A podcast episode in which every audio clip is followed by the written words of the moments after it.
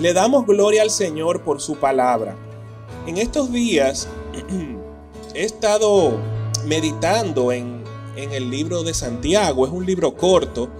Yo les invito de verdad a que lo lean, porque realmente las cosas que Dios ha enseñado a mi vida a través del libro de Santiago han sido palabras de mucha edificación, de mucho crecimiento y sobre todo de mucha confrontación. O sea, Dios me ha confrontado con este libro y me ha hecho ver cosas que hay que cambiar en mi vida. Y, yo sé que todo aquel que lee este libro, eh, dejándose llevar por el Espíritu Santo, va a recibir palabras de mucho crecimiento y de mucha edificación. Así que este, esta enseñanza del día de hoy se llama Hacedores y tiene un propósito y tiene, bueno, tiene una, una justificación. Y es que el libro de Santiago es un libro que fue escrito y para judíos específicamente que se encontraban en la dispersión, como dice el versículo 1, este libro fue escrito a las 12 tribus que están en la dispersión, o sea, fue escrito a judíos específicamente, pero la, la base de este libro está en las cosas que nosotros hacemos en nuestra vida cristiana. ¿Ok? En las cosas que nosotros hacemos en nuestra vida cristiana. Y, y es muy oportuno porque muchas veces nosotros podemos entender o podemos llegar a la conclusión, bueno, yo creo en Dios y tengo fe, ¿verdad? Pero ¿cómo vivo? Y el, y el apóstol Santiago en este libro lo que hace es enseñarnos la importancia de vivir de acuerdo a nuestra fe. ¿Ok? Porque si decimos que creemos, pero vivimos diferentes a lo que creemos, entonces tenemos un problema. Y es lo que el apóstol Santiago habla. Y él afirma aquí algunas cosas que ustedes van a ver que ya a mí particularmente me llamaron mucho la atención. Y, son cosas que yo quiero compartir con ustedes en esta mañana. Vamos a poner este tiempo en las manos del Señor. Padre, te bendecimos, te damos gracias. Señor, y recibimos hoy tu palabra. Señor, porque ella nos edifica, nos exhorta, nos consuela, nos enseña, nos redarguye, Señor, y nos permite alcanzar madurez en nuestro caminar.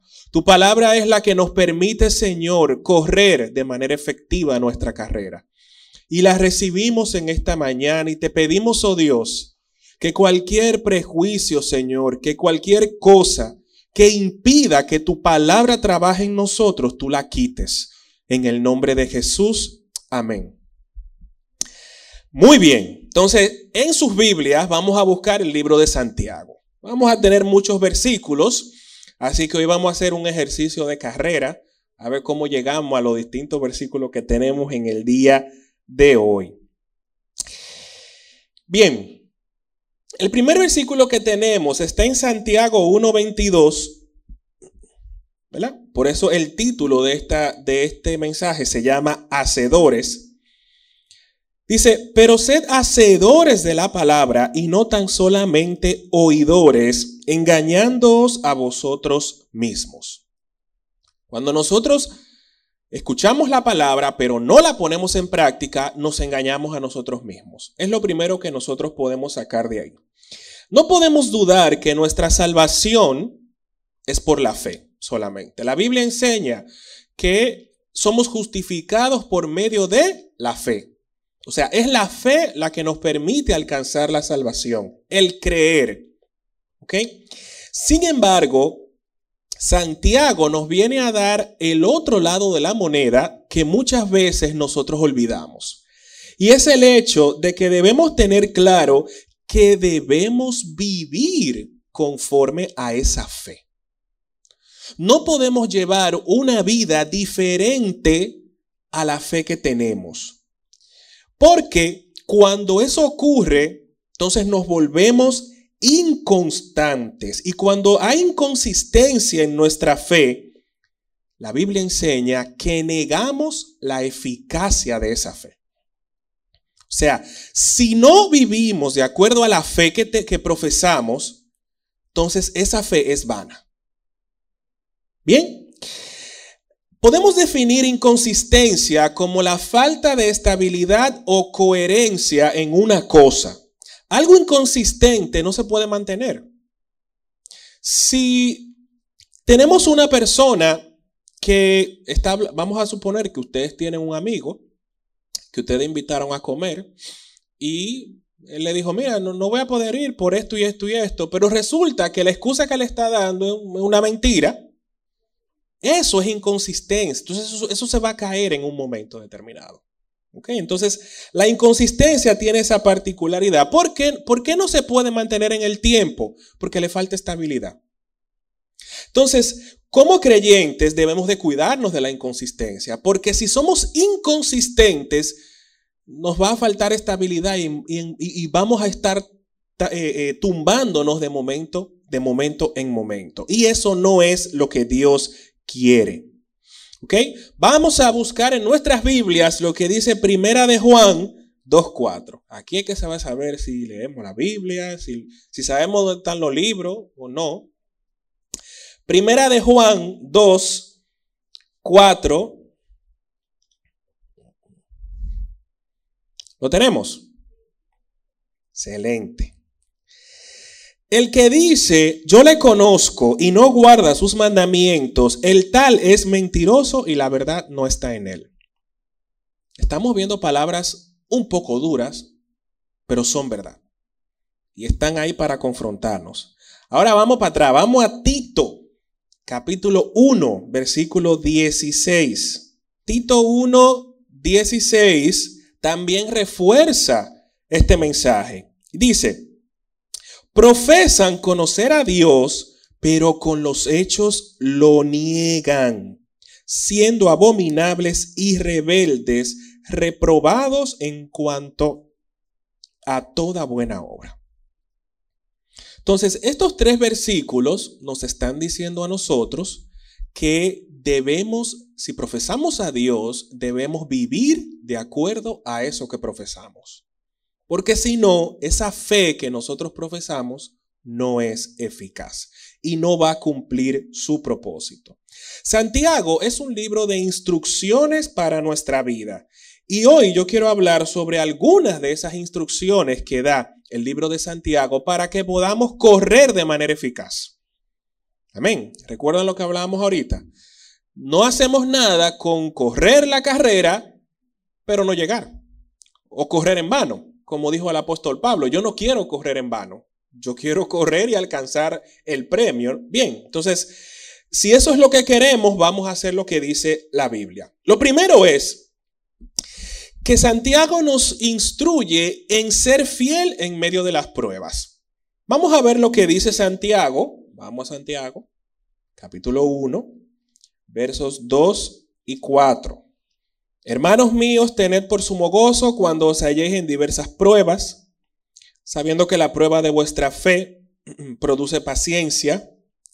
Mas tenga la paciencia su obra completa para que seáis perfectos y cabales sin que os falte cosa alguna. Y si alguno de ustedes tiene falta de sabiduría, pídala a Dios, el cual la da a todos abundantemente y sin reproche, y le será dada. Aquí hemos hablado de las pruebas. Ya sabemos que las pruebas son un tipo de dificultad que los cristianos debemos de enfrentar. Las pruebas vienen de Dios, a diferencia de la tentación, de los ataques del enemigo, que tienen otro origen, ¿verdad? Pero las pruebas son de Dios y vienen para ayudarnos a madurar como cristianos.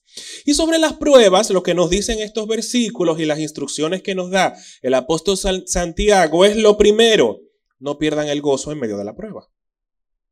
El gozo hay que cuidarlo, porque el gozo es lo que nos va a permitir a nosotros pasar la prueba. Por eso se le llama una prueba, es como un examen, o sea, o se pasa o tú te quemas. Para los que no entienden quemarse es no aprobar el examen.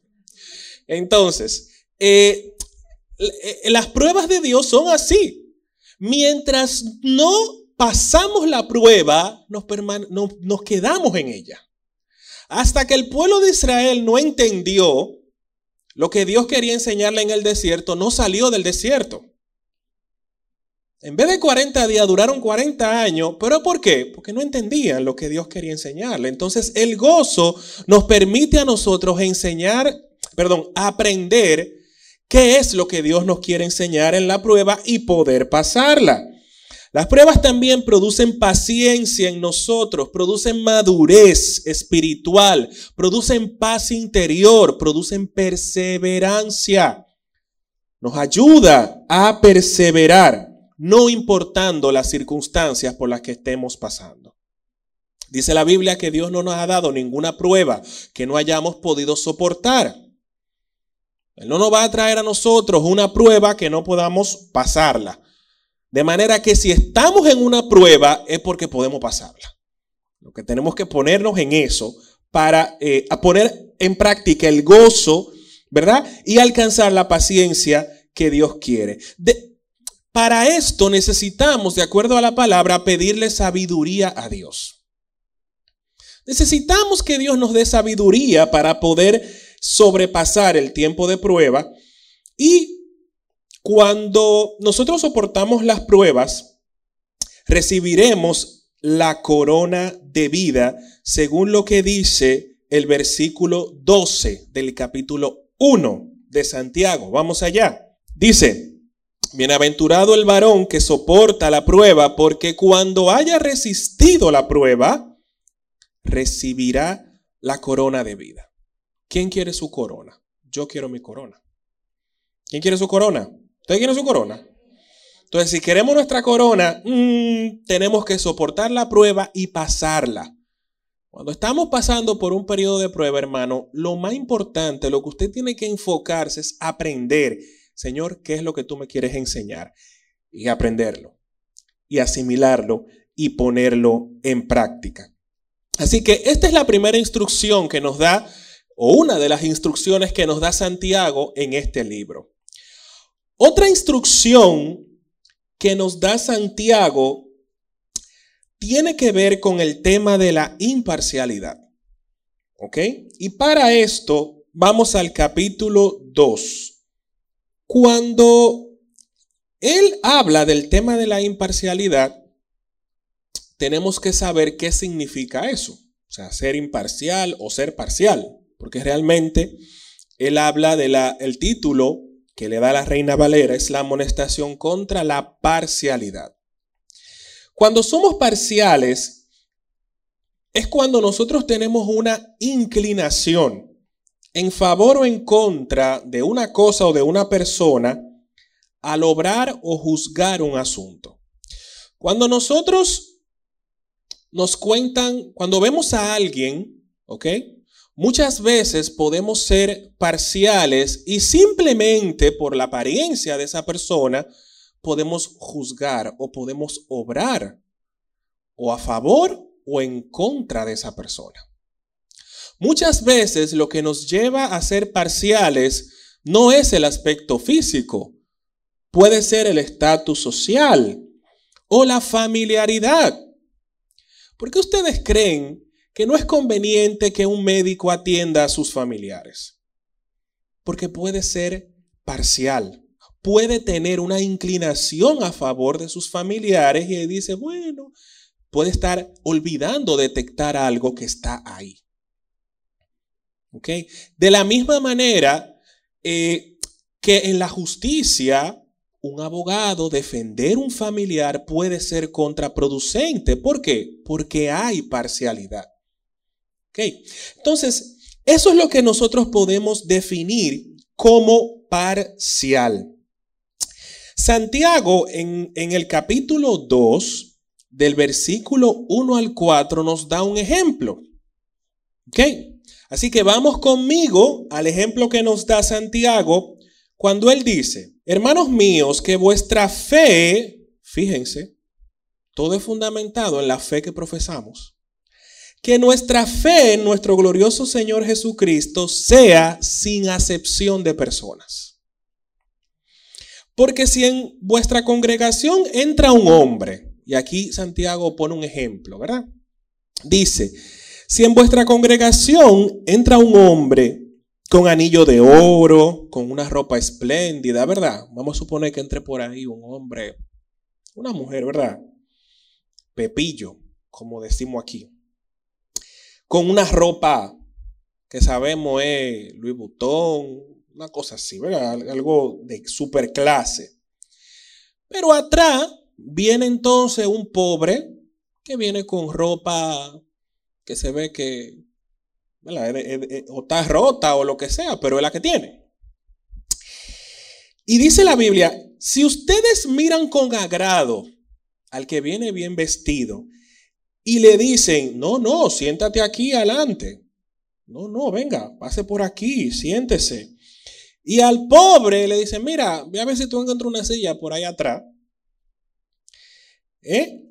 Eso, dice Santiago, no es hacer distinción entre ustedes mismos y vienen a ser jueces con malos pensamientos.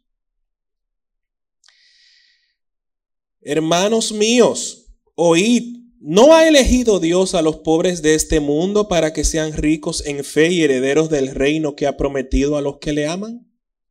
O sea, Santiago lo que nos está aquí es llamando la atención a este grupo de personas y por consiguiente a nosotros que no hagamos eso.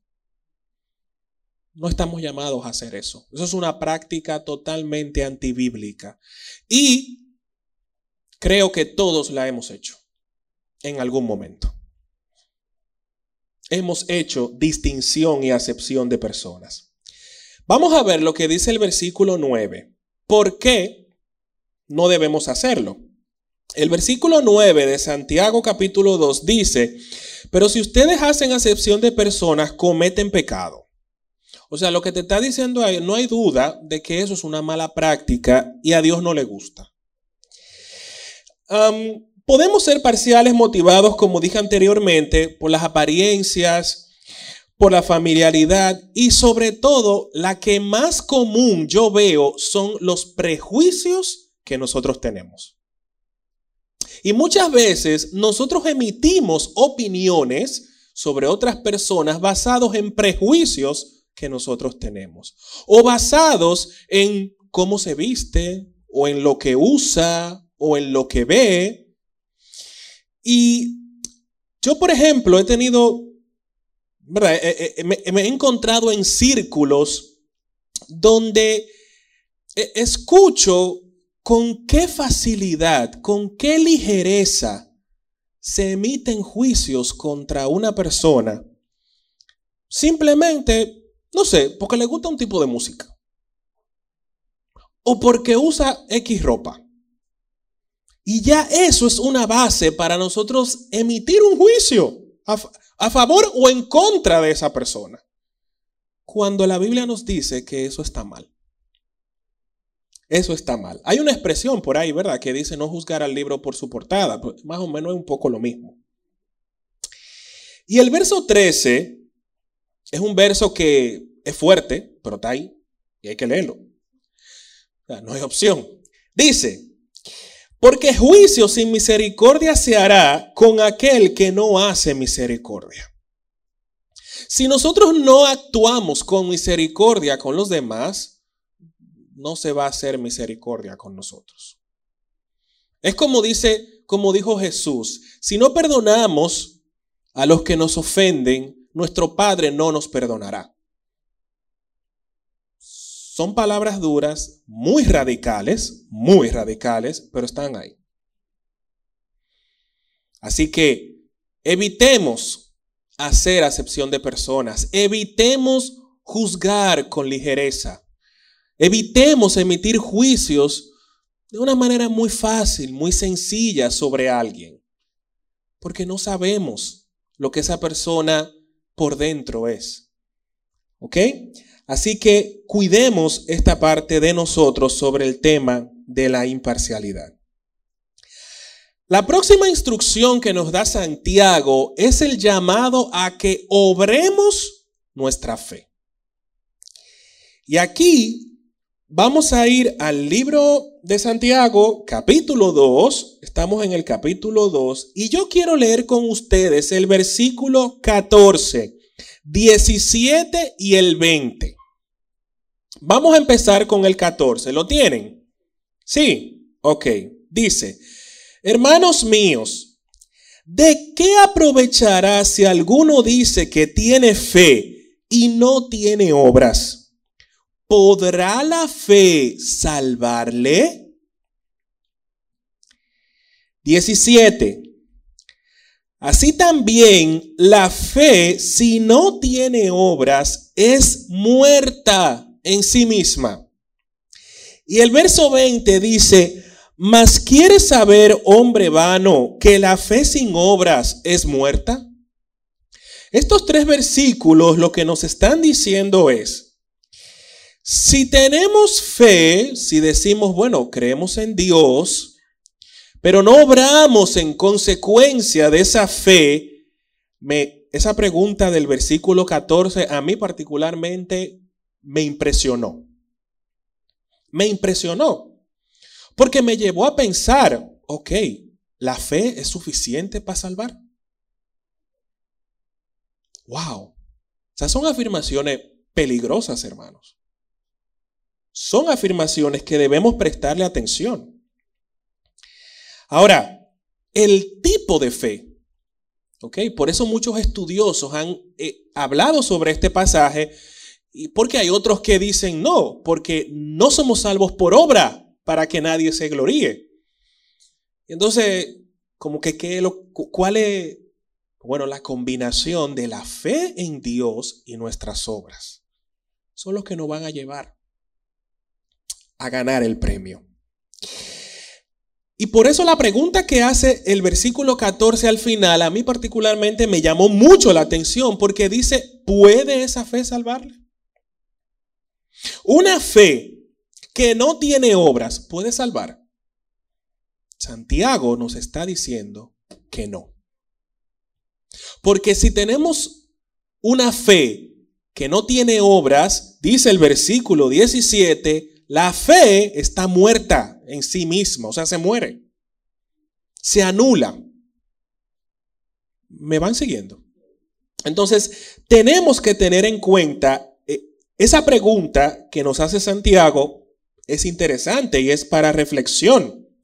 No basta con creer en Dios, porque Santiago dice en el versículo 22, si vamos allá y lo leemos, dice, 2, no, el 19, perdón. El versículo 19 dice, tú crees que Dios es bueno. Eso es bueno, eso está bien. También los demonios creen. El diablo cree en Dios. Los demonios creen en Dios. O sea, creer en Dios no es suficiente. Necesitamos vivir de acuerdo a esa fe. Y es necesario perfeccionar nuestra fe por medio de las obras. ¿Ok? Como si dice, y ahora sí, el versículo 22. Dice, ¿no ves que la fe actuó juntamente con sus obras y que la fe se perfeccionó por las obras? O sea, cuando obramos, cuando somos, y vamos a ver algunos ejemplos, ¿verdad? De lo que, de lo que implica esto. Eh, necesitamos entender que Dios nos está diciendo, mira, las obras que tú haces de acuerdo a tu fe van a ayudar a perfeccionar esa fe que tú has profesado inicialmente. Pero tú no puedes decir, bueno, yo es que yo creo en Dios. Eso no es suficiente para tú salvarte. Es lo que está diciendo Santiago aquí. Es como, no sé si ustedes han visto algunos memes por ahí en, las redes de, bueno, mi esposa que es odontóloga. Imagínense un odontólogo tomando clases virtuales y se gradúa. Es un problema. Es un problema, usted no va a ir para allá. ¿Verdad? Entonces, no. La parte práctica, señores, hay que practicar, porque usted no puede ser médico sin practicar, o sea, no hay manera. Ok, entonces, eh, de la misma manera pasa con nuestra fe. No podemos tener una fe eficaz si no la ponemos en práctica. Así que la clase virtual la tomamos aquí. Pero la parte práctica tenemos que salir allá y ejecutarla. Amén. Fuera de aquí, fuera de este entorno. Y Santiago capítulo 3, vamos al capítulo 3, versículo 13. Lo tenemos. Santiago capítulo 3, versículo 13. Dice, ¿quién es sabio entendido entre ustedes? Muestre por la buena conducta sus obras en sabia mansedumbre porque también podemos tener fe, podemos obrar nuestra fe, pero entonces nos podemos creer que somos la Coca-Cola del desierto. Entonces este otro peligro que Santiago advierte. Y Santiago dice, mira, muestra tus buenas obras en sana mansedumbre. No te suba. Porque cuando obramos de acuerdo a nuestra fe, hermanos, somos conscientes de que nuestro Dios es sobrenatural y van a pasar cosas. Y pueden comenzar a pasar cosas sorprendentes en nuestra vida y en los que nos rodean. Y eso nos puede llevar a nosotros a creer no más de lo que no tenemos que creer. Entonces, por eso Santiago dice, espérate, obra, condúcete, pero con sana mansedumbre. O sea, Bájale tres rayas para no subirle cuatro. Muy bien. Entonces, así que hemos visto hasta ahora que tenemos que ser fieles en nuestras pruebas. Amén. Hemos visto que tenemos que ser imparciales con los demás, no juzgar con ligereza la vida de nadie, porque eso no está en nuestra facultad. Solamente Dios es juez. Hemos visto que tenemos que obrar nuestra fe. Y también lo la última instrucción que quiero hablar con ustedes es cuidando lo que hablamos. Eso da para una serie bastante larga sobre el tema de la boca.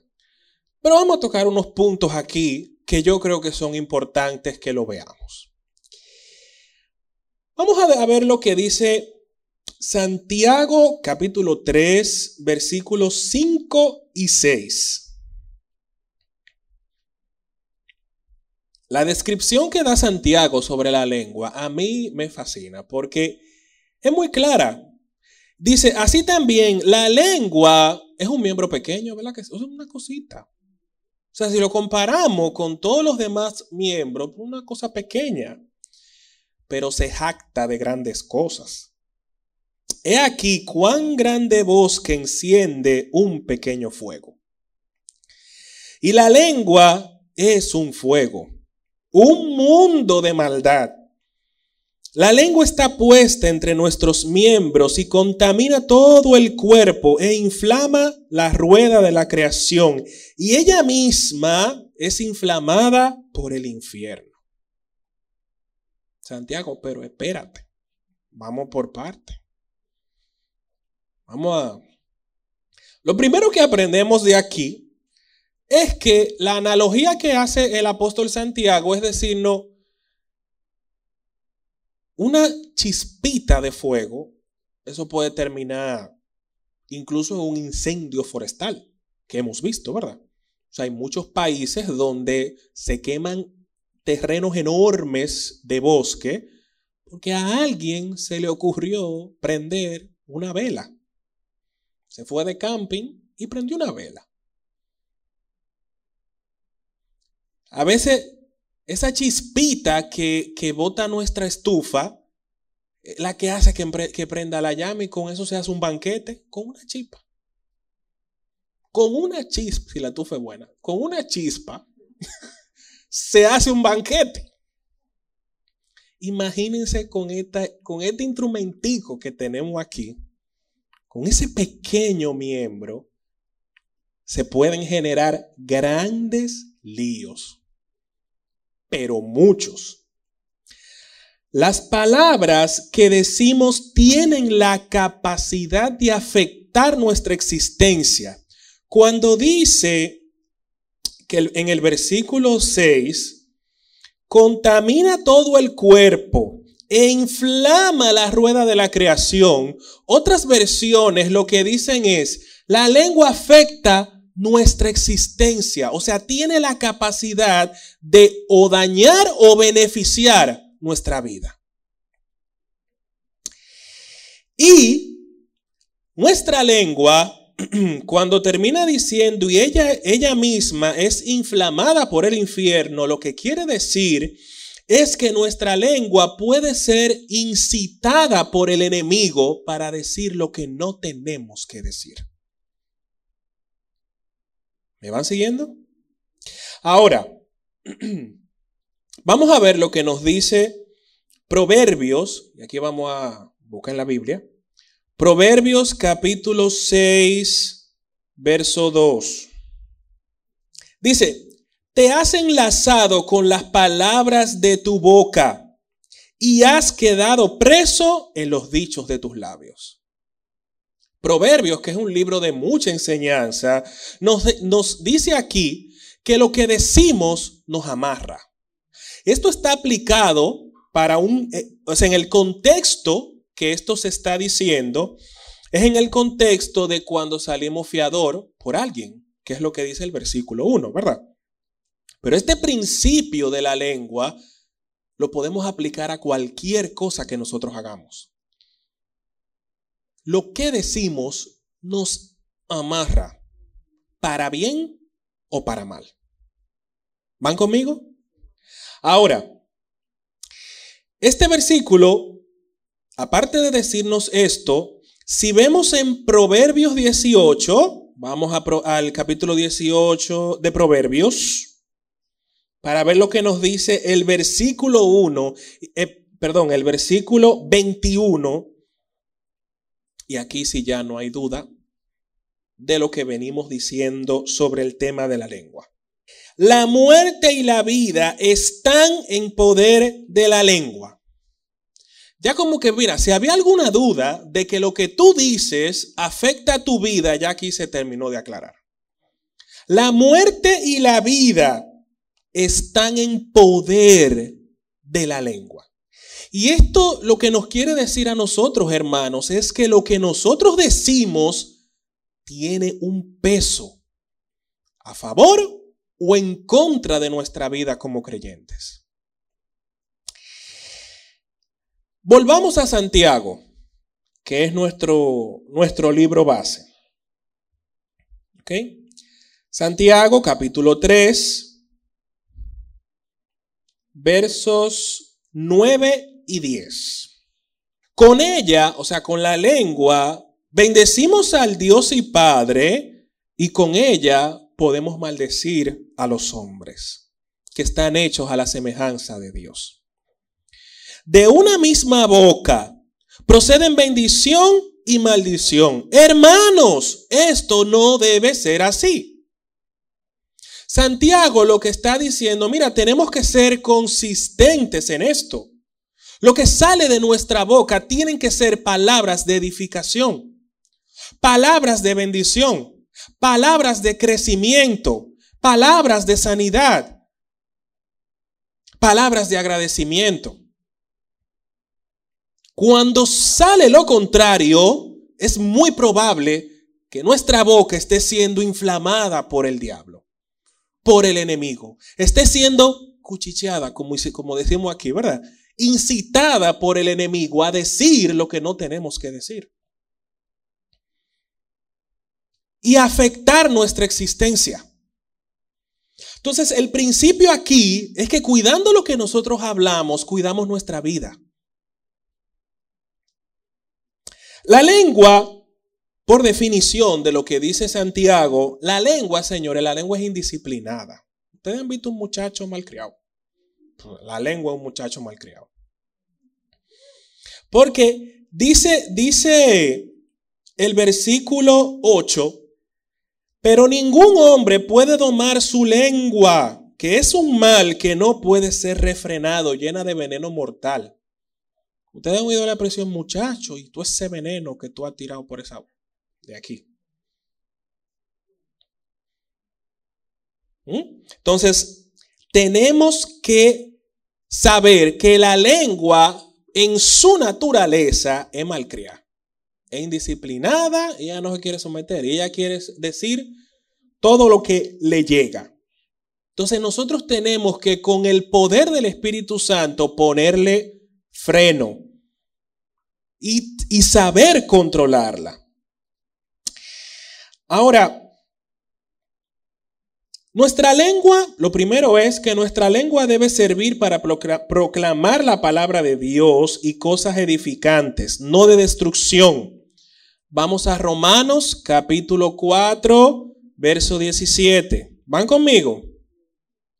¿Sí o no? Romanos 4, 17. Dice la Biblia en la parte final que Dios llama las cosas que no son como si fueran. O sea, nosotros tenemos que, si aprendemos de Dios, tenemos que usar nuestra boca para hacer declaraciones de fe. Para declarar las cosas que todavía no son como si fueran. ¿Ok? Creyendo que Dios es que está obrando. Eso es lo primero. Segundo, Evitemos las murmuraciones, los chismes y el juzgar a los demás. Volvemos a Santiago capítulo 5, 5, 9.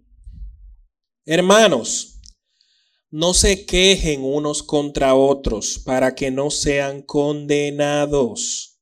He aquí el juez está delante de la puerta. Y el capítulo 4, versículo 11 de Santiago dice, hermanos, no murmuréis los unos a los otros. En otras palabras, no nos quejemos del prójimo. Saquemos eso de nuestra boca. No murmuremos del prójimo. No nos metamos en chisme. ¿Mm? Ese, ese espiritico de chisme, yo lo tengo muy bien identificado. Y hay grupos donde a veces yo le, le doy gracias al Señor que en muchas ocasiones me ha librado de caer en chisme. Porque hay círculos donde a veces yo estoy y entra un chisme muy sutil, porque que eso es muy sutil, eso no, no se anuncia. Un chismecito, no, no, yo no soy chismoso, pero, y ya por ahí, ese pero entonces abre una puerta de opiniones y, y cosas y quejas y murmuraciones. Entonces, yo lo veo y por eso hay grupos donde yo no hablo. Me salgo de esa sombrilla. Porque no hay nada que traiga más destrucción a la vida del creyente que la murmuración y el chisme. Y tenemos que cuidarnos de eso. Amén. Próximo, la queja. La lengua no es para quejarse. Lo primero es que nuestra boca debe ser usada para dar gracias a Dios por lo que tenemos. Y miren, Dios se toma muy en serio la queja. Cuando el pueblo de Israel se quejaba, ahí ocurría siempre un desastre.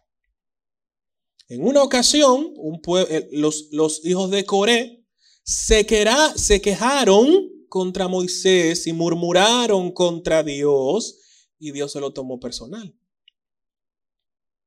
Dios se lo tomó personal, se abrió la tierra y se lo tragó. En otra ocasión, serpiente envenenada para todo el mundo. En otra o sea, ocurrieron muchas cosas porque Dios se toma muy en serio el tema de la queja. Cuando nosotros nos quejamos, es como que nosotros echamos para atrás. Porque cuando sacamos una queja, ay, mañana lunes a trabajar.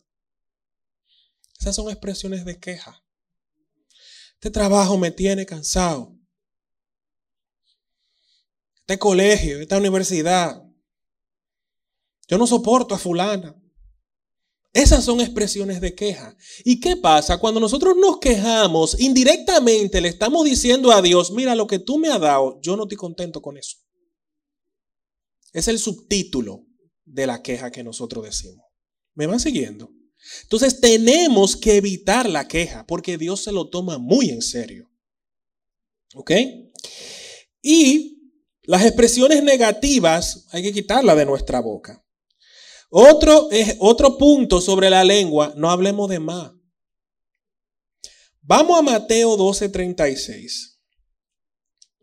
Ustedes conocen gente que no se callan. Yo conozco gente que no se calla. Siempre tienen algo que decir. Pero eh, Mateo 12, 36 nos dice un punto importante. Dice, ¿Llegamos? Ok. Dice, mas yo os digo que de toda palabra ociosa que hablen los hombres, de ella darán cuenta en el día del juicio. Va a llegar un momento en el cual de todo lo que usted habló, usted va a tener que dar cuenta delante de Dios. Vamos a tener que dar cuenta. Y como dicen por ahí, en boca cerrada no entra mosca. No hablemos de más. No hablemos por hablar. ¿Ok? Y otro punto es no revelar el secreto. Vamos a Proverbios 11:13. Proverbios 11:13 dice, el que anda en chisme descubre el secreto, mas el de espíritu fiel lo guarda todo. Miren, con esto yo particularmente soy muy radical mi esposa se quilla conmigo. Porque hay gente que me cuenta cosas y asume que ella está hablando, que esa persona asume que yo se lo voy a decir a Ana María y no. Cuando me cuentan algo y después le preguntan a Ana María y fulano no te dijo, no, él no me... Entonces me pelea. ¿Por qué es que tú no me...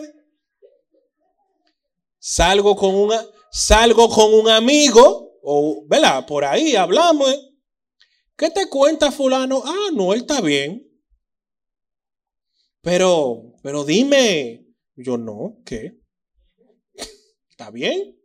Ya. Señores, te voy a contar algo, pero mira, no se lo diga a nadie. Si usted le dijeron que no lo diga, no lo diga.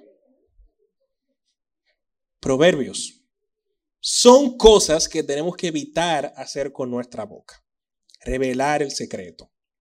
Recapitulo la lengua, recapitulo lo de la lengua. Proclamar la palabra de Dios, declarar las cosas que no son como si fuesen. Segundo lugar, evitar la murmuración, el chisme y el juzgar a los demás.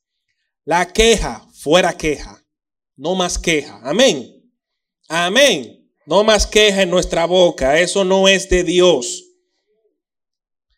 No hablemos de más y no revelemos los secretos.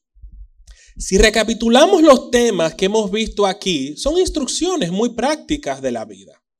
Y a veces lo obviamos porque pensamos que pecado pueden ser cosas que son muy obvias, como el adulterio, la fornicación, el matar a una gente. Eso es muy obvio que pecado como que queda muy entendido, pero estas cositas que son pecado igual, pero como que en nuestra vida cristiana o le pasamos paño tibio o no somos tan radicales con estos principios. Y son igualmente pecaminosas. Así que vamos a terminar con Santiago capítulo 5, 7 al 8.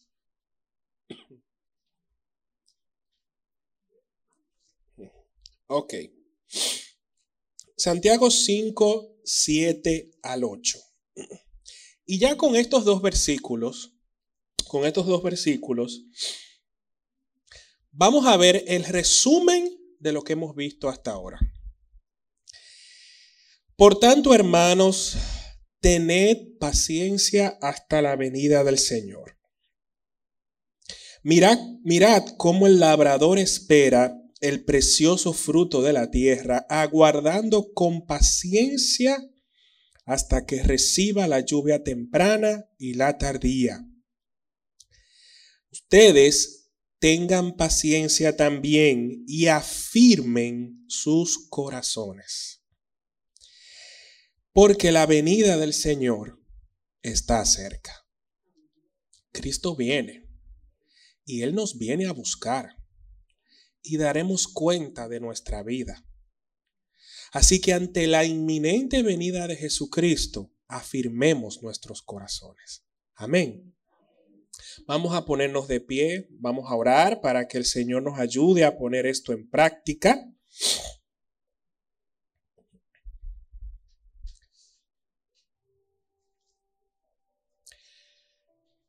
Señor, te adoramos y te bendecimos, Padre. Gracias por tu palabra, Señor. Señor, nos rendimos a ti en esta mañana y te pedimos perdón. Perdón, Señor, si hemos juzgado con ligereza a los demás si hemos hecho acepción de personas, si hemos vivido en chisme, en murmuración, perdónanos, oh Dios. Si vivimos en queja, Señor, si no, no obramos nuestra fe, si no vivimos de acuerdo a lo que creemos, Señor, perdónanos y ten misericordia.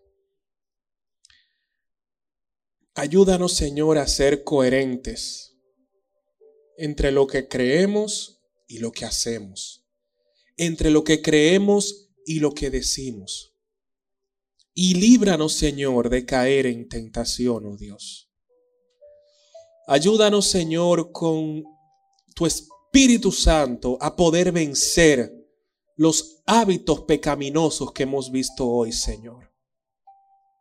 Aquellos hábitos, Señor, que hemos visto hoy y con el cual nos hayamos podido identificar, Padre, que hayamos podido ver en nuestra vida, te pedimos que tú nos ayudes a superar esos malos hábitos con el poder de tu Espíritu Santo.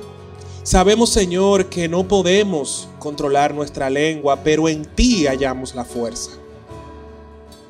Líbranos, Señor, de no practicar el amor, de no ser generosos. Líbranos, Señor, de perder la cabeza en medio de las pruebas, Señor. Ayúdanos a ser fuertes. Fortalece nuestra mente y ayúdanos, Señor, a ser gozosos en medio de las circunstancias difíciles.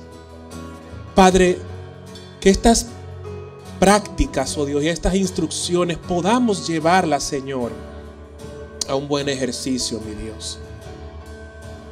Padre, porque queremos esperarte, Señor, como dice tu palabra, vestidos de blanco, Señor, con obras de justicia, con obras de verdad.